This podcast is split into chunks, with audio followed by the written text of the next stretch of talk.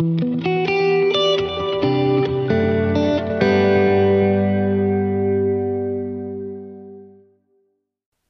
meine Damen und Herren, herzlich willkommen zu einer neuen Folge Learn for Living. Ich begrüße Sie recht herzlich hier wieder bei Ihrem Lieblingspodcast mit Daniel, Olli und einem Gast. Zu viel will ich noch nicht verraten. Der Titel, der verheißt eigentlich schon sehr viel.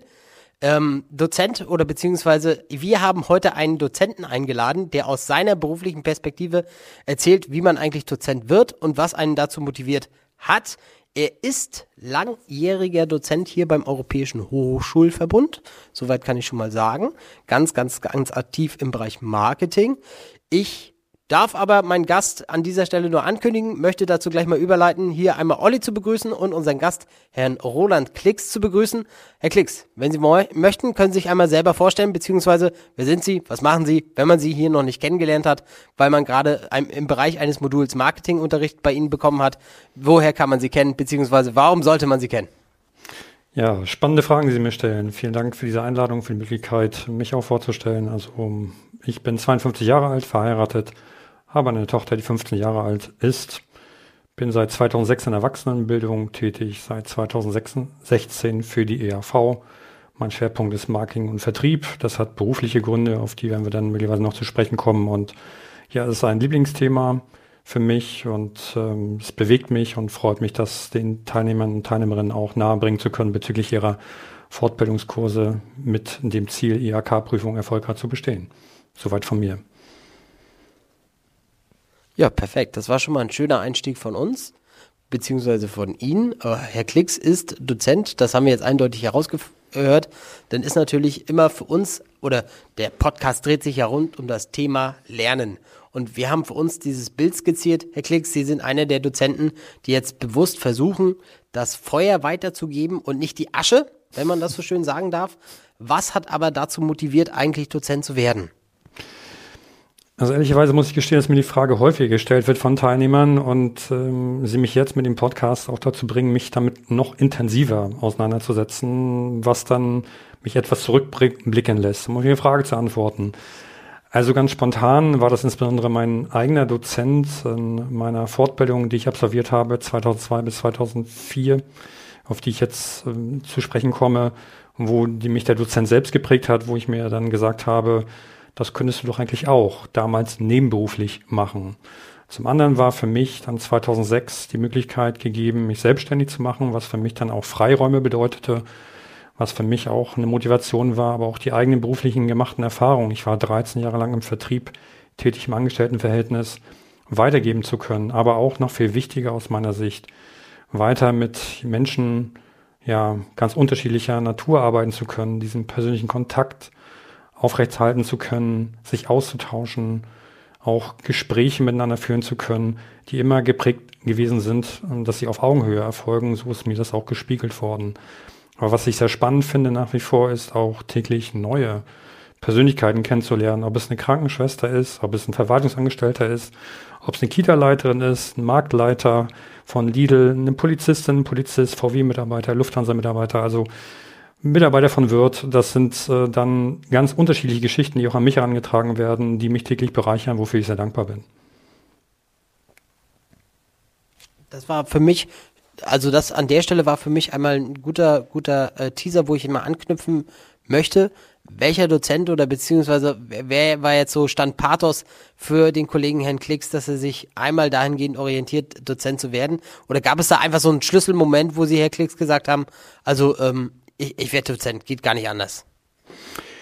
Also es hat äh, auch noch, ja, andere Gründe, auf die wir wahrscheinlich noch zu sprechen kommen werden, aber mich hat äh, fasziniert, dass dieser Dozent das mit Leidenschaft gemacht hat. Und ich habe den Eindruck gehabt, dass er auch dahinter steht, was er vermittelt, habe eine Ernsthaftigkeit, eine Glaubwürdigkeit, eine Authentizität gespürt und vor allen Dingen den Willen, etwas vermitteln zu wollen. Und das hat mich schon motiviert, weil selbst Marketing mein Lieblingsthema war, dachte ich mir, warum kannst du nicht selbst auch in dem Bereich nebenberuflich tätig werden und habe dann das Gespräch mit dem Bildungsträger gesucht, der dann mir erste Aufträge gegeben hat, wo ich dann Step by Step sehr vorsichtig, sehr behutsam versucht habe, auf eigenen Beinen dann Wissen zu vermitteln. Das war für mich prägend. Also die, dass ich das Gefühl gehabt habe, der Dozent will uns was beibringen, in dem Moment ein Dozent, Dozentin natürlich auch und ähm, dass er das ernst meint und ähm, dass er sich damit sehr intensiv befasst hat und das nicht sehr oberflächlich einfach nur weitergibt nach dem Motto, ihr kommt damit schon klar, den Eindruck hatte ich nie. Da würde ich gleich mal so eine Zwischenfrage stellen. Ähm, wir haben jetzt schon rausgehört, der Dozent, der Sie quasi maßgeblich geprägt hat, der hatte Leidenschaft, der hatte sehr viel ähm, Motivation, Ihnen auch was beizubringen. Wo sehen Sie da so persönliche Qualitäten oder Fähigkeiten als besonders wichtig an? Für Sie als Dozent, aber auch für jeden anderen Dozenten, wo Sie sagen wollen würden, wenn man Dozent ist, das sollte man eigentlich mitbringen? Also aus meiner Sicht das Entscheidende ist, dass man das Gefühl vermittelt, äh, perfekt vorbereitet zu sein, inhaltlich, fachlich im Thema zu sein. Und das ist, glaube ich, auch das, was die Teilnehmer spüren, ob man vorbereitet ist, ob man Hilfestellungen gibt, ob ein chronologisch fachlicher Faden erkennbar ist, weil ansonsten verliert man die Teilnehmerinnen und Teilnehmer, die Studierenden auch im Webinar, weil sie nach Orientierung suchen. Sie suchen nach Hinweisen, nach Ratschlägen, nach Querverweisen.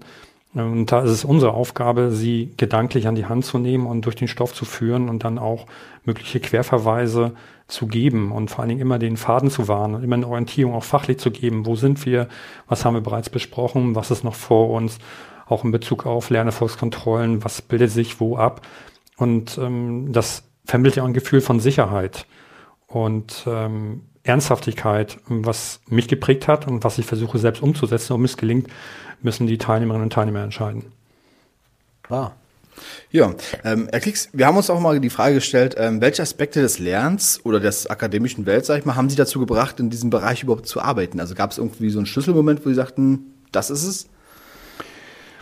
Also in Bezug auf die ERV bin ich ja häufig im Bereich der Webinare im Einsatz und da war für mich dann auch die Digitalisierung der Bildung überhaupt, auch mit der Ausrichtung der ERV, das online abzubilden, für mich ein großer Motivator in diesem Bereich einzusteigen. Ich sehe mich aber auch an der Schnittstelle zwischen der Erstausbildung, Fortbildung und dann weiter möglicherweise auch Bachelor-Studiengänge, diese Verbindung zu knüpfen zwischen der Theorie und der Praxis. Ähm, jeder hat berufliche Erfahrungen gemacht, die alle mit eingebracht werden, auch von den Kursteilnehmern und Kursteilnehmern. Aber hier auch die Verbindung herzustellen und was da manchmal die Teilnehmer überrascht, ist auch, dass die Diskrepanz teilweise überraschend klein ist zwischen Theorie und Praxis. Denn sind häufig auch tatsächlich überrascht, wie viel auch berufliche Erfahrung sie in eine Prüfung mit einbringen können. Und ähm, dieses Aha-Erlebnis und auch dieses Verständnis, das zu spüren in den Webinaren, äh, dass das Wissen, was man vermittelt, auch dann auf einen fruchtbaren Boden stößt. Das war für mich dann auch zuerst in der Präsenz, aber noch in Webinaren ein großer Motivator, hier weiterzuarbeiten, insbesondere auch mit der ERV zusammenzuarbeiten, weil es hier diese Online-Ausrichtung ja ganz stringent gibt. Da ist halt auch die Frage, die wir uns gestellt haben, wie ist es denn mit den Herausforderungen in diesem Umfeld? Gibt es da bestimmte Sachen, die Sie besonders faszinieren oder motivieren oder vielleicht auch ähm, demotivieren, kann ja auch manchmal sein? Ja, die Herausforderung, was mich besonders äh, ja, motiviert, sind Aussagen wie, ich weiß nicht, wie ich die Aufgabe lösen soll oder ich habe das bestimmt falsch gemacht. Also Aussagen, die eine Unsicherheit vermitteln oder vermuten lassen, die häufig unbegründet ist. Denn das ist, wenn man sich das genau ansieht, ja überhaupt gar nicht ähm, dann tragend im Sinne von, die Teilnehmer machen fachlich richtige Ansätze, und ich, meine Aufgabe ist dann, sie einzuordnen, sie zu bestätigen, dem, was sie gesagt haben, sie zu ermutigen, in diese Richtung weiterzudenken, das weiter auszuformulieren, ihnen ein paar Leitplanken noch zu geben, was man verbessern könnte. Und ähm, das ist für mich ein Motivator und ähm, ist für mich die Begeisterung zu sehen, dass der Lernerfolg sich dann auch einstellt. Wenn man Teilnehmer, Teilnehmerinnen ernst nimmt, äh, wenn man ihnen genau zuhört und fachlich das versucht auch so einzuordnen, und auch die Rückmeldung zu geben, dass das sehr verständlich ist und vor allem, dass sie Sicherheit gewinnen, dass das, was sie formulieren, erstmal in Grundzügen zu Beginn der Webinare, aber auch später dann fortführend fachlich sehr souverän doch der richtige Weg ist, den sie weiter fachlich gehen sollten für, für die Prüfung dann. Meine Frage wäre jetzt nochmal so als Zwischenbilanz so, hätten Sie mal so ein schönes Beispiel, wo Sie sagen, Mensch, da hatte ich eine Teilnehmerin, die hat sich im Laufe meiner Fortbildung eigentlich so stark entwickelt, weil ich kenne das auch, also ich kenne das auch von meinen Teilnehmern, Olli, du wirst es wahrscheinlich bei dir auch kennen, ähm, diese Unsicherheit, aber auch diese, diese, diese im ersten Zeitabschnitt, dass man halt wirklich sich versucht auch erstmal einzufinden gerade im Online-Segment, gerade in der Weiterbildung oder auch neben dem Beruf? Sie haben das ja selbst gesagt, Herr Klicks. Sie sind 2006 gestartet, damals noch nebenberuflich, waren hauptberuflich Vertriebler. Wie kriegt man da eigentlich oder wie schafft man es als Dozent auch so ein bisschen Sicherheit einzubringen bei den jeweiligen Teilnehmern, dass man nicht sofort sagt, ich schmeiß hin? Kann an der Stelle, meine Damen und Herren, darf ich auch nochmal hinweisen auf unseren letzten Podcast aufgeben. Geht immer schöne Folge zum Jahreswechsel. Wer da nochmal reinhören möchte, dieser Final Call, dass man immer einfach aufgibt, das geht natürlich immer, aber Klicks, nochmal zurück zur ursprünglichen Frage. Wie kriegt man so, das hört man bei Ihnen ja auch raus, diese Leidenschaft, dieses Dozentsein, dieses Weitergeben. Wie kriege ich das eigentlich sichergestellt bei den Teilnehmern, dass ich diese Unsicherheiten so ein bisschen für mich abschleife? Die Unsicherheiten geben sehr häufig zu Beginn, dass äh, wenn man zum Beispiel mit den Lernerfolgskontrollen arbeitet, äh, dass dann ja auch immer wieder ähnliche Unsicherheiten existieren und äh, wenn man sich sehr viele Lernerfolgskontrollen ansieht, dann erkennt man auch, dass immer wieder die gleichen Fehler gemacht werden. Nun könnte man als Korrektiv fachlich sagen, das haben sie falsch gemacht und im Raum stehen lassen, aber auch der Verweis auf vorherige Kurse, wie die es gemacht haben die, die Herangehensweise explizit zu beschreiben, was wann in welchem Step besprochen wird, wann welche fachlichen Themen nochmal aufgerollt werden, was wann in welcher OVA, TVA nochmal besprochen wird und vor allen Dingen auch ein nächster Punkt, auch auf Fachfragen sehr zeitnah zu antworten, wenn es Fragen gibt, führt dazu, dass Teilnehmer sich dann sukzessive sicherer fühlen, weil zuerst haben sie sehr viele Fragen und stellen fest, dass jemand, der antwortet, ja nicht nur ich, sondern alle anderen Kollegen, Kolleginnen ja auch. Und dieses Gefühl, übrigens auch von ERV-Seite, eine Struktur aufzubauen im Lektorat, die auf die Prüfung, ich sage das mal vorsichtig, direkt zugeschnitten ist. In der Ergänzung der Lehrbücher, in parallel die Webinare, dann die Besprechung der Lernerfolgskontrollen und die Beantwortung von Fachfragen führen im Ergebnis dazu, dass Vertrauen wächst, stärker wird und die Zuversicht auch steigt bei den Kursteilnehmern und Kursteilnehmern. Um konkret auf Ihre Fragen zu antworten, ein konkretes Beispiel, vielleicht für mich auch schon ein besonderes Erlebnis, dass Jahre nach einem Kurs ich Post bekommen habe, eine Kollegin von mir auch, und äh, in der Post lag ein Buch. Und äh, das hat mich irritiert, weil ich hatte dieses Buch nicht bestellt. Und ich stellte sich heraus, dass das eine ehemalige Studentin war, die selbst dann erfolgreich äh, ihren ähm, Job ähm, ja standhaft war und sehr erfolgreich gewesen ist und hat ein Buch geschrieben, ein, ein Fachbuch und hat das an die Kollegin an mich geschickt mit einer persönlichen Widmung, Widmung, in der sie auch beschrieb, dass sie wichtige Impulse bekommen hat und, und dass sie das bestärkt hat in diesem Bereich. In diesem Fall war es Marketing und Vertrieb, sich weiterzuentwickeln. Das hat uns, meine Kollegen und mich dann auch sehr berührt und ist letztendlich dann ein Spiegelbild auch dessen, was wir alle versuchen gemeinsam hinzubekommen, ähm, eine erfolgreiche IHK-Prüfung dann für die Teilnehmer vorzubereiten, die da an die Hand zu nehmen, sie dort heranzuführen und nach Jahren das Ergebnis, dass sie selbst Lehr- oder Fachbücher schreiben, das hat mich dann sehr tief beeindruckt. Ähm, Jetzt ist, oder beziehungsweise habe ich immer noch so im Kopf, äh, Sie sind jetzt, wenn ich das noch richtig, Sie können mich korrigieren, Herr Klicks, 2006 sind wir quasi aktiv eingestiegen ja. als Dozent. Richtig. Und jetzt wäre jetzt meine oder eine anknüpfende Frage daran, ähm, wie haben sich eigentlich Ihre Lernerfahrungen ausgewirkt auf im Vergleich zu früher, zu heute? Was denken Sie so, hat Sie eigentlich da in der maßgeblichen Lernerfahrung so ein bisschen gefestigt, gestärkt? Also formulieren wir anders. Wie haben sich Ihre Lernerfahrungen darauf ausgewirkt, wie Sie heute unterrichten? Also es ist letztendlich ein Mix aus eigener Erfahrung und Erfahrungen durch die Kursteilnehmer und Kursteilnehmer, die mir auch aus den Firmen berichten. Ich stelle sehr viele Fragen im Unterricht, das können Teilnehmer und Teilnehmer bestätigen, die auch berichten, wie es in ihren Firmen läuft, wo wir einen Abgleich immer auch hinbekommen zwischen der Theorie und der Praxis. Und ich zehre auch von den Erfahrungen der Kursteilnehmer, die ich fachlich wieder auch in anderen Kursen einsetzen kann.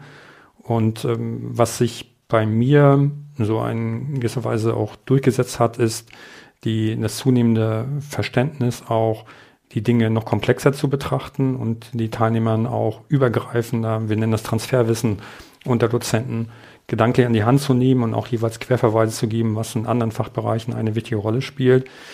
Aber noch äh, viel wichtiger auch, Teilnehmer darin zu bestärken, dass sie auf dem richtigen Weg sind. Äh, weil es gibt eine Reihe von Teilnehmern Teilnehmerinnen, die trauen sich nicht Fragen zu stellen, aber ich sage immer, es gibt keine blöden Fragen. Nur weil Teilnehmer sich nicht trauen, Fragen zu stellen, heißt es nicht, dass alles verständlich gewesen ist und dass man dann versucht, auch durch gezielte Fragestellungen, die auf die Teilnehmer sehr spezifisch zugespitzt sind, sie dann auch so ein bisschen aus der Reserve zu locken und sie zu motivieren, noch aktiver zu werden und sich selbst einzubringen und damit auch zu erkennen aus Sicht des Dozenten, wo gibt es weitere Anknüpfungspunkte, auch Verständnisfragen zu stellen und dann sich selbstkritisch zu hinterfragen, habe ich das richtig erklärt, brauche, bedarf es weiterer Beispiele oder reicht das an der Stelle aus? Und also ist das auch ein Lernprozess für mich, nicht nur für die Studierenden, was ich dann auch besser machen kann, insbesondere auch in der Didaktik, beziehungsweise dann auch in der konkreten Vorgehensweise, welche Beispiele sind wo insbesondere sehr relevant oder kommen dann bei den Teilnehmern sehr gut an, was das Verständnis dann weiter fördert. Haben Sie ähm, während Ihres eigenen Studiums irgendwie Lehrer oder Mentoren gehabt, die, sag ich mal, einen großen Einfluss auf Sie hatten, an denen Sie sich besonders erinnern können? Ja, auf den einen habe ich ja schon verwiesen, aber letztendlich ähm, war für mich, war für mich, und das sage ich auch den Kursteilnehmern und Kursteilnehmerinnen, wichtig, auch die Bandbreite der Lehrkräfte ernst zu nehmen, weil jeder hat einen anderen Stil, Wissen zu vermitteln. Manchmal liegt das einem, manchmal nicht. Und äh, man hat natürlich seine Lieblinge. Aber letztendlich geht es darum, dass wir aus von jedem Professor, Professorin, Dozent, Dozentin Wissen rausziehen wollen. Und ähm, was ich immer auch sehr spannend fand, die unterschiedlichen Persönlichkeiten kennenzulernen, die alle Stärken hatten, alle Schwächen hatten, so wie ich auch, wie wir wahrscheinlich auch alle in diesem Podcast aber sie als Person ernst zu nehmen und mich auf die Person einzulassen und das Wissen rauszuziehen, was ich benötige, um eine Prüfung dann zu bestehen. Und das war dann auch eine offene Art, mit den unterschiedlichen Charakteren umzugehen, was ich auch den Kursteilnehmern empfinde, äh, empfehle, äh, so offen ranzugehen und nicht immer nach einem Grundmuster vorzugehen, nach dem Motto, ich will das jetzt so und so haben weil wir sind ja alles äh, Menschen unterschiedlicher Persönlichkeiten, unterschiedlicher Arten, wie schnell wir sprechen, wie langsam wir sprechen, was wir betonen, was wir weglassen, was wir auch fachliche Vorlieben wir haben und da offen zu bleiben, ist etwas, was ich den Teilnehmern auch gerne mit auf den Weg geben möchte. Zumindest war das mein eigener Ansatz auch, der mich immer weitergebracht hatte, weil wenn ich einen, einen Dozenten vielleicht etwas differenzierter betrachte, dann höre ich ihm vielleicht nicht mehr so genau zu. Trotzdem ist ja wichtig, was er mir vermittelt über die Dozentin und diese Offenheit bringt uns weiter. Nicht nur im, im Gespräch jetzt hier in der Weiterbildung, sondern auch vielleicht im öffentlichen Diskurs, einander zuzuhören und jemanden ausreden zu lassen und wirken zu lassen, was will die Person mir letztendlich sagen. Was für eine Intention hat diese Person, welche Impulse will sie mir geben und diese offene Art wünsche ich mir weiterhin in den Kursen, die wir hier aufsetzen, aber auch, wie gesagt, im öffentlichen Diskurs würden uns das vielleicht weiterhelfen, uns besser zuzuhören, uns auch besser verstehen zu können. Vielleicht ist das aber auch naiv, äh, diesen Wunsch zu äußern. Jetzt hatte ich rausgehört, Impulse, ähm, Zuhören, ganz viel Intention in, innerhalb der Lehre der Didaktik. Das ist eigentlich ein schönes Stichwort. Man merkt, ähm, Herr Klicks, Sie haben sich wirklich stark darauf vorbereitet. Ähm, ich finde das klasse. Jetzt ist meine Anschlussfrage daran, was reizt Sie eigentlich noch besonders an dieser Arbeit? Also, wenn wir jetzt äh, schauen, Herr Klicks, Sie machen das ja schon äh, über 15 Jahre, äh, wird das nicht langweilig? Ehrlich gesagt, nein. Und diese Frage wird mir selten gestellt, aber es ist mir schon gestellt worden. Deswegen bin ich darauf auch ein bisschen vorbereitet. Und ähm, was mich persönlich sehr motiviert und immer wieder auch fasziniert ist, dass wir, wenn wir in der Fortbildung jetzt gemeinsam zusammenarbeiten mit den Studierenden, haben wir von der Zeit lang begleite ich dann ja auch die Kursteilnehmer, Teilnehmerinnen ein gemeinsames Ziel, nämlich dann die Prüfung erfolgreich zu bestehen. Und man müsste sich selbst die rhetorische Frage stellen, in welchem Team arbeitet man eigentlich immer wieder in die gleiche Richtung?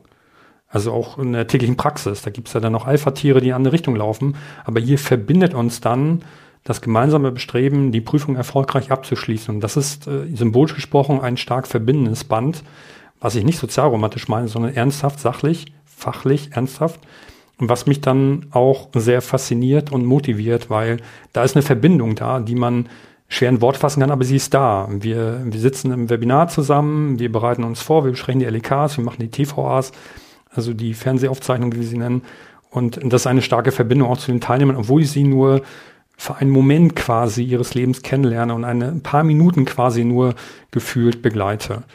Darüber hinaus die Interaktion, die Rückmeldung, die Nachfragen, auch die Hinweise, die ich von Studierenden bekomme, die sehr konstruktiv sind, die immer auch zielorientiert sind, die nicht ähm, gegen die Vorgehensweise sprechen, sondern immer auch quasi auch eine Ergänzung, eine, eine, eine konstruktive Rückmeldung sind.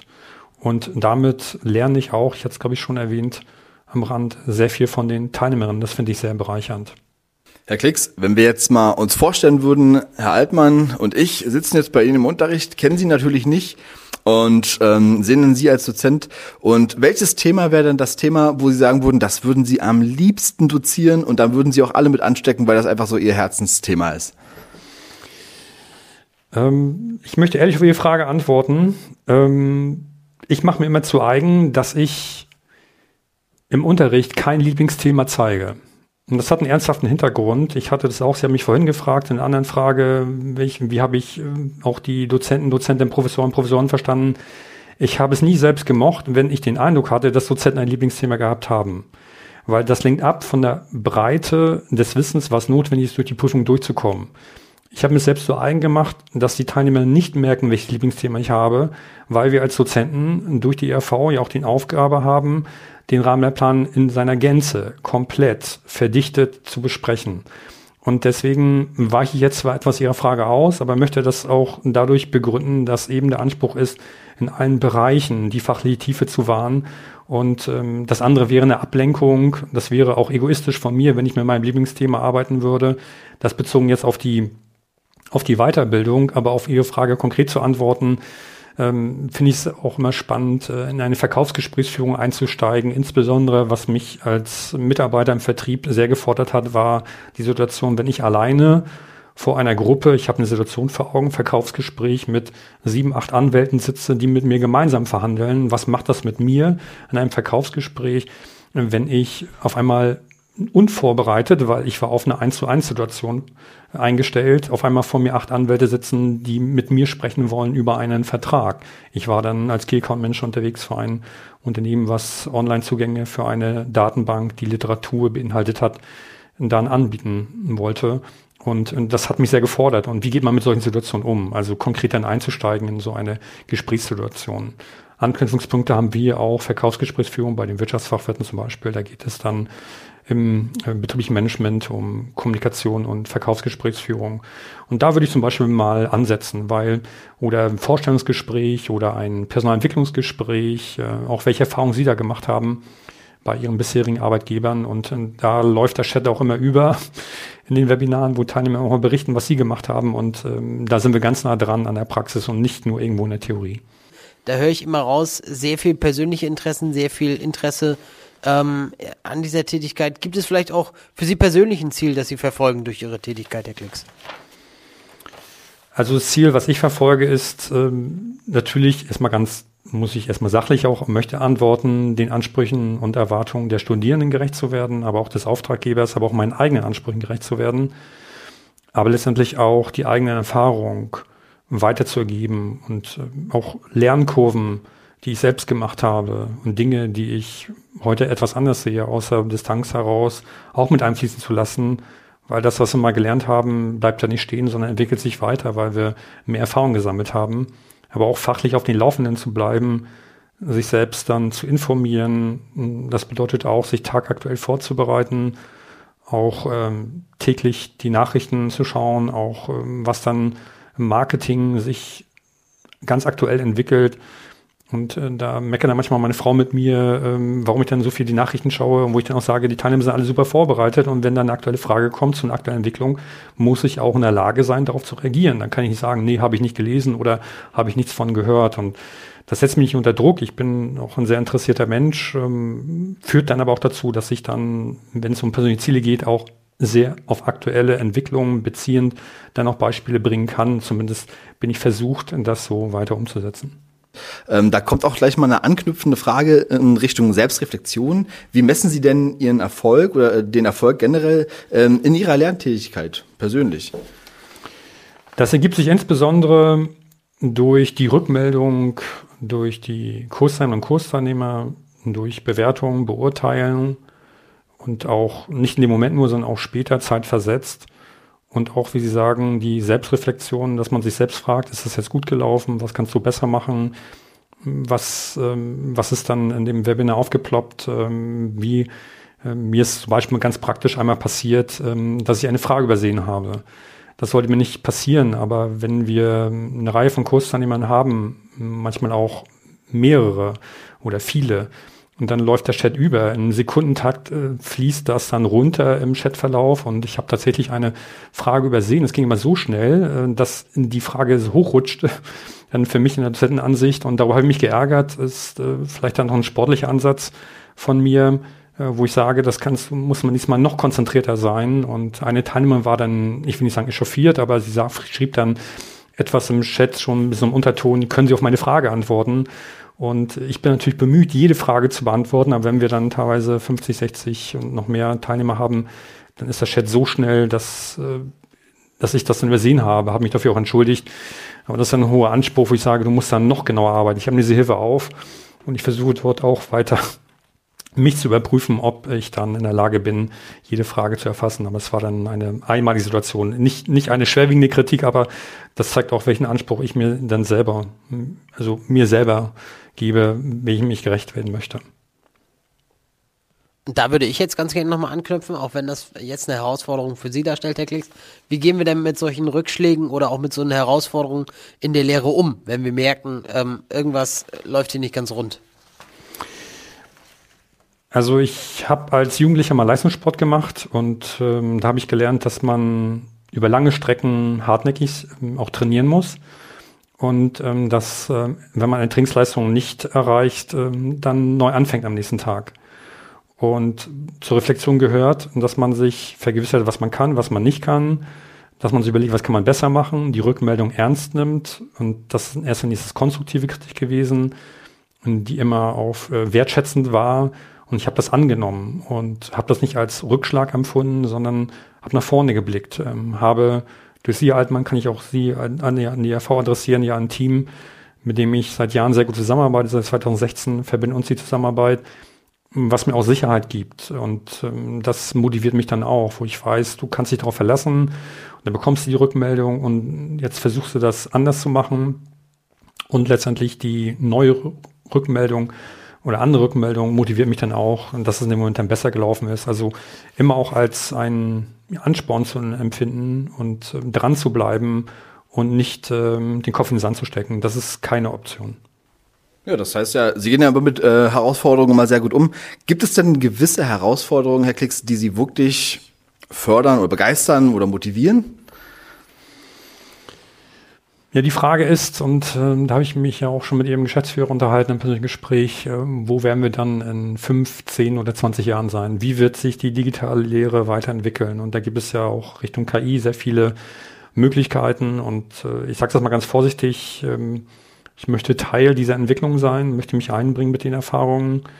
Ich bin jetzt Anfang 50 und äh, habe mich auch permanent weiterzuentwickeln und mich den neuen auch technischen Gegebenheiten zu stellen was ich eine Herausforderung finde, die ich stemmen kann. Ich fühle mich dazu persönlich fachlich in der Lage, aber dahinter steckt auch eine Haltung und die Sicht auch bei ihrer Geschäftsführung dann sich entwickeln zu wollen und zu überlegen, wo können wir dann ein paar Jahren sein, was können wir dann noch an Tools mit einbauen, wie können wir das noch professioneller aufstellen, auch im Sinne der Studierenden. Und ähm, da möchte ich, möchte das, das sehe ich als Herausforderung, aber ich möchte dabei sein. Es gibt ja auch Kollegen, die sagen, ich mache keine Webinare oder ich möchte nicht, dass etwas aufgezeichnet wird und ich möchte keinen Podcast machen etc ich glaube, die Haltung bringt uns nicht weiter, weil die Arbeitsrahmenbedingungen ja, verändern sich für jeden von uns und äh, eine offene Haltung führt dazu, dass wir uns eben entwickeln können ein, eine Haltung, die nicht in die Richtung geht, würde zu führen, dass wir stehen bleiben und Stillstand ist etwas, was keinem in der Situation weiterhelfen würde. Ähm, können Sie denn sagen, wo Sie angefangen haben zu dozieren, zu jetzt, was sich vielleicht verändert hat? Also wo Sie sagen, das war Ihre größte Herausforderung in der Zeit? Also das kann ich sehr genau sagen. Ich habe als Anfänger Dozent sehr viel Fehler gemacht. Ich habe eine Präsentation vorbereitet, nämlich sehr genau 2006 äh, an meinen ersten Präsenz Einsatz und ich glaubte, ich sei sehr gut vorbereitet, habe eine Präsentation äh, gemacht und habe quasi Präsentation abgelesen. Also das, was wir in den Prüfungen den Teilnehmern immer vorwerfen, dass sie Präsentation, Präsentation ablesen, habe ich selbst in meiner ersten Dozentenstunde gemacht. Es gab große Kritik, ähm, wie ich das gemacht habe. Die Teilnehmer sind mit mir klargekommen als Person, menschlich ja, aber sie fanden das nicht gut. Wir haben dort, oder ich war nicht vorbereitet, die praktischen Beispiele dafür vorzubereiten. Also ich wollte mich theoretisch inhaltlich vorbereiten, fachlich, aber die Beispiele hatte ich nicht vorbereitet und das ist natürlich ein Kardinalsfehler. Also was passiert mir nie wieder. Und äh, ich kann zu jedem theoretischen Aspekt, den wir besprechen, auch ein praktisches Beispiel bringen. Und damit schaffen ja die Verbindung von Theorie und Praxis, dass etwas, was sich sehr radikal geändert hat und was ich bereits nach dem ersten Unterrichtstag, wenn ich das so sagen darf, auch sofort korrigiert habe, was mir nur nicht so bewusst war. Und äh, was heute mir aber auch hilft, eine Akzeptanz äh, bei den Studierenden zu bekommen, weil sie eben wissen, dass ich nicht nur in Theorie schwelge, sondern versuche alles auf eine praktische Ebene zu bringen, dass es verständlicher ist und damit den Teilnehmern die Zuversicht zu geben, dass sie sehr viel Berufserfahrung mit reinbringen können in die auch Beantwortung von Prüfungsfragen. Und das ist tatsächlich ein Punkt, wo man sagen muss, dass viele Teilnehmer auch das genau manchmal bemängeln, wenn halt wirklich ein Dozent nur abliest. Das merken die Teilnehmer und das mögen sie leider überhaupt nicht. Und das äh, können wir aus Erfahrung auch leider so sagen. Das muss man auch bestätigen an der Stelle. Aber ich hätte jetzt noch mal, wir kommen mal so ein bisschen weg ähm, von der reinen Unterrichtsschiene. Wir haben, Herr Klicks, wir kennen Sie jetzt aus verschiedenen Webinaren, wir kennen Sie aus den verschiedensten Modulen. Was wäre denn Herr Klicks, wenn er jetzt heute nicht Dozent geworden wäre? Oder vor damals 2006 gesagt hätte, ich werde jetzt Dozent, egal was ist, sondern äh, ja, Abfahrt B genommen hätte? Eine spannende Frage. Ich würde irgendwas mit Medien und Menschen machen. Ein ehemaliger Student, der mittlerweile selbst Geschäftsführer seiner eigenen Werbeagentur ist, sagte vor ein paar Wochen zu mir in einem persönlichen Gespräch, dass eine meiner Stärken sei, dass ich Menschen miteinander verbinden kann. Also quasi wie so ein Moderator ähm, fungiere. Und darüber habe ich sehr lange nachgedacht und bis hat mich diese Perspektive, habe ich diese Perspektive nie eingenommen. Aber letztendlich hat er recht. Ähm, was ich sonst mache, wenn ich kein Dozent bin, ich bin ehrenamtlicher Prüfer bei zwei Industrie- und Handelskammern in Norddeutschland und ich versuche jeden Tag, auch feiertags Sport zu machen, um fit zu bleiben, um auf diese Frage auch ehrlich zu antworten. Das heißt, ähm, wenn Herr Klicks mal nicht Dozent sein muss oder halt irgendwie auch mal ein bisschen Freizeit hat, da auch mal vielleicht ein bisschen eine persönliche Frage. Gibt es denn ein gewisses Hobby, was Sie sozusagen als Ausgleich machen, außer jetzt den Sport? Oder Sie können auch gerne über den Sport nochmal was sagen? Ähm, ich fotografiere gerne und bin gerne in der Natur unterwegs. Ich bin aber kein Profifotograf und versuche dann Stimmungsbilder einzufangen, auch ohne Menschen.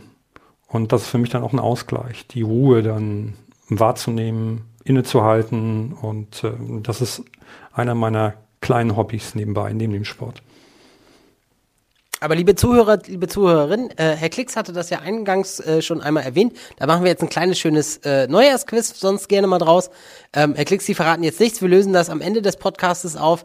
Die Zuschauer können jetzt einmal Pause machen und können mal raten, welchen Leistungssport Sie damals gemacht haben. Wir wissen es auch nicht. Ich glaube, Olli, jeder, jeder von uns äh, schmeißt mal einen Leistungssport in den Raum. Herr Klicks hat gesagt, er geht der so 50 zu. Äh, Leistungssport, Herr Klicks, ordnen Sie das mal für uns gedanklich ein, im Alter von bis? Angefangen mit sieben Jahren bis 16 Jahren. Dann würde ich auf, auf, auf Fußball tippen. Ähm, ich würde spontan Leichtathletik sagen. Pause ist beendet. So, Auflösung, Herr Klicks. Es war Radsport. Radsport. Bis zu 200, das bis zu 280 Kilometer am Tag, bis zu minus 13 Grad Außentemperatur, sieben Tage die Woche trainiert. Sieben Tage die Woche das, ja. Also ich habe, äh, der eine oder andere Zuhörer wird das vielleicht wissen, wir hatten das mal in einer Folge, ähm, um ums das Thema Motivation ging, da hatte ich auch mal kurz erzählt, dass ich hier Leistungssport mache, aber sieben Tage die Woche, da war ich weit von weg. Sieben Tage die Woche ist, also da ziehe ich meinen Hut, Herr Klicks. Und ja. dann darf man nicht, sieben bis 16 Jahre, meine Freunde.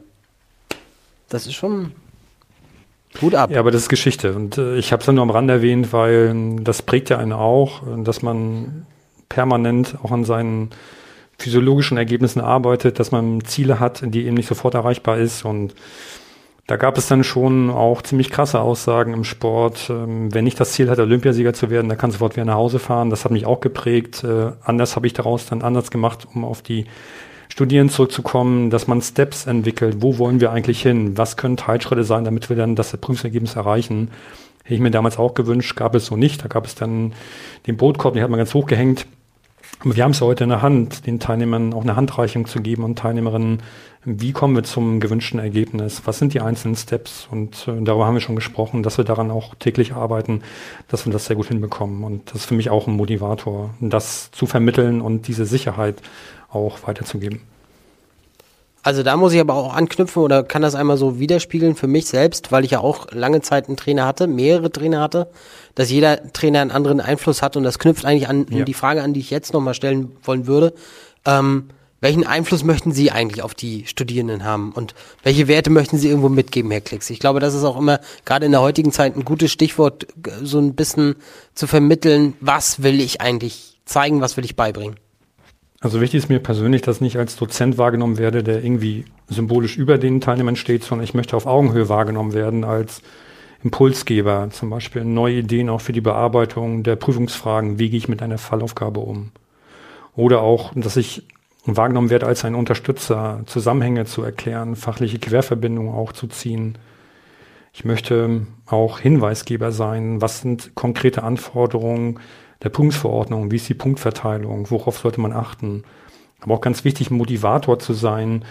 Ich stelle fest, dass einige sich nicht so viel zutrauen, was ja häufig gar nicht zutreffend ist, sondern ihnen das Gefühl zu vermitteln, dass sie auf dem richtigen Weg sind. Und natürlich, das wird von mir erwartet, fachlich auch Korrektor, also es korrektiv zu sein, wenn etwas äh, falsch letztendlich läuft fachlich, aber ähm, da habe ich selten starken Einfluss zu nehmen, sondern immer nur die, die etwas die Richtung zu wechseln oder die Leitplanken anders zu setzen, wo viele Teilnehmer doch schon fachlich auf dem richtigen Weg sind, weil sie im Selbststudium sich schon sehr viel angeeignet haben, was es ehrlicherweise für mich auch sehr viel einfacher macht. Also auf Augenhöhe zu sein, verstehe mich als ähm, Begleiter und nicht als Dozent im eigentlichen Sinne. Da kommen wir auch langsam da Richtung unseren letzten Fragen. Und zwar geht es ein bisschen auch um die Frage, die auch ein bisschen gezielt auf die Zukunft zählt. Wo sehen Sie denn die Zukunft der akademischen Welt und welche Rolle möchten Sie denn darin spielen? Eine herausfordernde Frage. Also viele Experten sagen ja auch, ähm, die akademische Welt oder die akademische Lehre, ich schließe jetzt auch die Fortbildungs- Arbeit mit ein, soll digitaler werden, sie soll interaktiver werden, es sollen unterschiedliche Medien zum Einsatz kommen und sie sollen nicht nur immer in so einer äh, Frontalunterrichtssituation vollzogen werden. Ähm, gestern im Fernsehen habe ich einen Beitrag auch nochmal gehört, wo jemand sagte, man müsste sich mehr als Lehrende darauf einstellen, welche Vorstellungen die Studierenden vom Studium haben. Und das eine schließt das andere nicht aus, aber dann kommen wir zu dem Punkt, den ich vorhin erwähnt habe, sich zuhören, ähm, Stimmung aufzunehmen, Trends zu entwickeln, am Ball zu bleiben und nicht stehen zu bleiben, digitaler zu werden. Das muss ich vorne nicht sagen. Das machen sie sowieso per se und die Grundausrichtung ist klar. Und ich sehe auch das Bemühen, sich in diese Richtung permanent weiterzuentwickeln. Und das sehe ich nicht bei allen anderen, mit denen ich zusammenarbeite. Und äh, das ist für mich ein großer Motivator. Also sich zuzuhören, Trends zu verfolgen, ähm, auf die Studierenden zu hören, ihnen genau zuzuhören und die Rückmeldung sehr ernst zu nehmen. Wenn, wenn uns das gelingt, glaube ich, sind wir auf einem sehr guten Weg. Da hört man ganz klar raus, Kommunikation ist the key. Also äh, das war eigentlich fast schon ein schönes Schlichtwort, ähm, äh, Schlusswort an der Stelle, aber ich würde nochmal anknüpfen, weil mich das doch so ein bisschen, gerade bei Ihren Zwischentönen, ein bisschen herausfordernd, noch eine Anschlussfrage zu stellen, Herr Klicks. Wenn ich so an meine ersten Studienjahre denke, dann war das ja auch immer dadurch geprägt, dass man viel analoges Material hat, viel Sachen hat, die man nachlesen musste, immer noch diese Verweise im Gesetz nachlesen musste, Gesetzestexte auch immer noch mitschleppen musste und man da irgendwie gefühlt für den Studiengang mal so 80, 90 Kilo im Rucksack hatte, einfach nur in Vorbereitung auf das Studium. Wenn ich jetzt ganz zurückdenke, dann war es natürlich so, äh, Studium, Vorlesung kommt von der klassischen Herangehensweise. Ein Mann hat sich hingesetzt mit einem Buch, hat vorgelesen und dann mussten die Studenten mitschreiben, weil sich nicht jeder damals die Lehrmaterialien leisten konnte. Heute ist das Ganze natürlich flexibler, digitaler. Aber äh, wo sehen Sie auch welche Veränderungen in der Bildungslandschaft interessieren Sie und wovor haben Sie vor manchen Veränderungen auch Angst? Oder vielleicht sehen Sie das so ein bisschen mit Respekt. Sagen wir eher Respekt. Angst ist immer so ein hartes Wort. Ähm, ja, Respekt und Angst. Ähm, ich glaube, viel stellen sich die Frage, inwieweit wird KI den eigenen Arbeitsplatz verändern? Wenn ja, in welcher Art und Weise? Die Frage stellen sich viele, auf die wir alle im Moment keine Antwort haben. Aber nochmal, der Grundgedanke sollte sein, sich in die Richtung mitzubewegen und die Möglichkeiten zu nutzen und das nicht als eine Gefahr an sich im Raum stehen zu lassen, sondern die Möglichkeiten für sich zu nutzen. Ähm, ich finde die Frage nicht so einfach zu beantworten. Respekt ja, Angst nein. Angst ist kein guter Begleiter. Aber Respekt davor zu haben, bedeutet, sich der Situation zu stellen und zu überlegen, was ist jetzt für mich die machbare Größe dabei? Wo sind denn meine persönlichen Anknüpfungspunkte? Was kann ich denn dazu beitragen? Welchen Mehrwert, welche Zuarbeit, welchen Support, welchen Input kann ich geben, um Teil dieser Entwicklung zu sein? Ähm, alles andere wäre ein Rückschritt und wäre ein Innehalten und ein Stillstand, ähm, wie man zusammen schon gesagt, was uns nicht weiterbringt.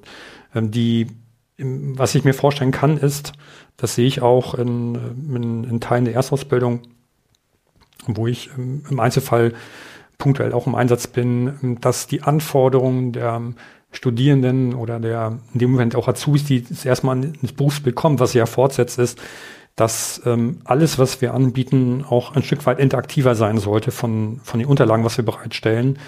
Und ähm, auch wenn einige Ältere sagen, ja, früher haben wir alle im Lehrbuch gelesen und die Sachen rausgeschrieben, ist die Frage, ob wir damit dann motivatorischen Anreiz geben oder ob wir nicht alle Möglichkeiten ausschöpfen sollten, die es nun mal technisch gibt. Und da gibt es ja viele Möglichkeiten. Und ein ganz wichtiger Punkt noch, vielleicht zum Schluss von meiner Seite, selbst zu glauben, wie etwas funktioniert, heißt ja nicht, ähm, das aus Sicht der Studierenden zu sehen, wie die sich das wünschen. Und da sind wir bei dem Punkt zuhören, nachfragen, sich öffnen, offen zu sein, eine offene Haltung einzunehmen, auch zuzulassen, dass das, was man selbst mal gemacht hat, was auch zum Erfolg geführt hat, nicht immer heute der Weg sein sollte, die Chronologie oder kann für neue Studierende, die hinzukommen und das Andersdenken, sich, sich auch offen weiterzuhalten und es zuzulassen, dass andere Erfahrungen genauso wichtig sind und äh, das bereichern könnten, dieses Studium oder die, die Studienkurse, die angeboten werden, finde ich in dem Moment eine ganz wichtige Einstellung, die man sich bewahren sollte. Ansonsten funktioniert das nicht. Ich denke, das war ein schönes Schlusswort ähm, und wir können uns an dieser Stelle wirklich einmal sehr herzlich für den intensiven und sehr austauschreichen Podcast bedanken, Herr Klicks. Das wird eine tolle Folge oder ist eine tolle Folge heute gewesen. Und ähm, wir, haben das ganz vergessen, Olli, zu Beginn. Wir sind ja jetzt im Januar. Wir wünschen erstmal noch ein frohes neues Jahr, liebe Zuhörerinnen und Zuhörer.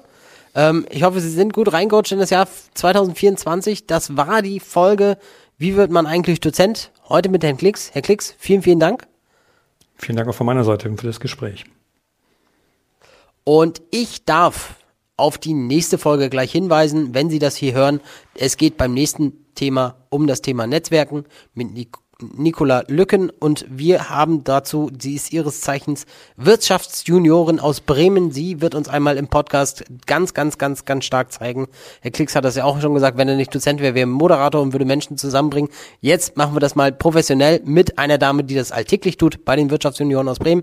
Nicola Lücken ist bei uns im Gespräch und wird uns darüber informieren, wie funktionieren eigentlich Netzwerken, welche Vorteile habe ich daraus. Wird auch eine spannende Folge. Ich wünsche viel Spaß jetzt heute hier nochmal vielleicht beim Nachhören mit der Folge Wie werde ich Dozent mit Roland Klicks. Vielen, vielen Dank. Ja, und bis zum nächsten Mal. Olli, schön, dass du da gewesen bist. Herr Klicks, schön, dass Sie da gewesen sind. Ich bedanke mich. Vielen, vielen Dank, Dank, Daniel. Vielen Dank, Herr Klicks. Dankeschön. Und auf Wiedersehen. Auf Wiedersehen, auf Wiederhören.